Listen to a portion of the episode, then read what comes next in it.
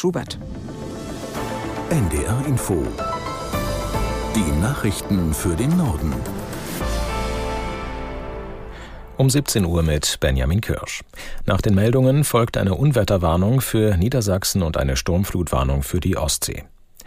In den Hochwassergebieten in Niedersachsen erschweren neue Niederschläge die Arbeit tausender Einsatzkräfte. Bis Donnerstagnacht soll es laut deutschem Wetterdienst weiter regnen. In der Gemeinde Lilienthal bei Bremen wurden durchweichte Deiche mit Sandsäcken stabilisiert.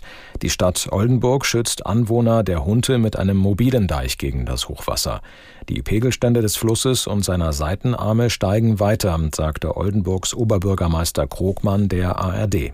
Es ist natürlich nicht gut, wenn über so einen langen Zeitraum so viel Druck auf den Deichen lastet. Äh, deshalb versuchen wir auch so viel Wasser wie möglich äh, über die Schöpfwerke und über die Hunte äh, dann in die Weser und in die Nordsee loszuwerden. Das gelingt im Moment ganz gut.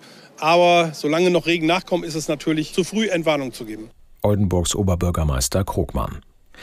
Russland hat verschiedene Gebiete in der Ukraine erneut mit Luftangriffen überzogen. Dabei kamen nach ukrainischen Behördenangaben mindestens fünf Menschen ums Leben. 119 weitere wurden verletzt. Aus Kiew Andrea Beer.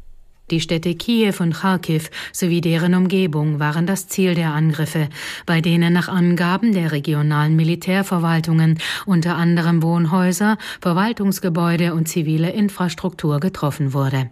Nach Angaben der regionalen Militärverwaltung in Kharkiv gingen durch die Druckwellen der Explosionen rund 12.000 Fenster kaputt, aber auch Dächer und Heizanlagen von Wohngebäuden seien beschädigt worden. In Kiew sind Strom- und Wasserversorgung unterdessen wiederhergestellt.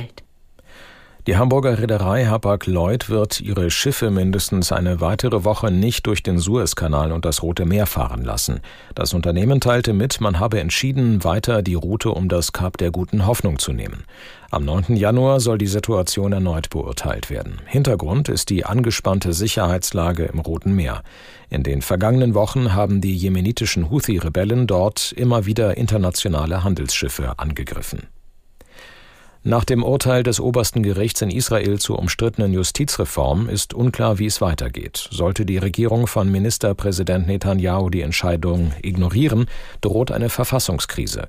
Nach Einschätzung unseres Korrespondenten in Tel Aviv, Jan-Christoph Kitzler, steigt durch das Urteil der politische Druck auf die Regierung.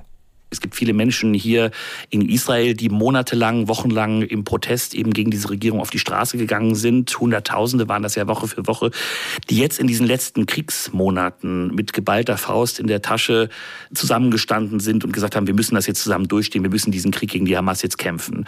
Und ich glaube, diese Unterstützung des Kurses der Regierung, die wird jetzt weniger, der politische Druck auf die Regierung wird wachsen und vor allem werden auch die Fragen wachsen. Man verlangt vor allem auch von Benjamin Netanyahu, dem Premierminister, dass auch er politische Verantwortung für den Überfall der Hamas übernimmt.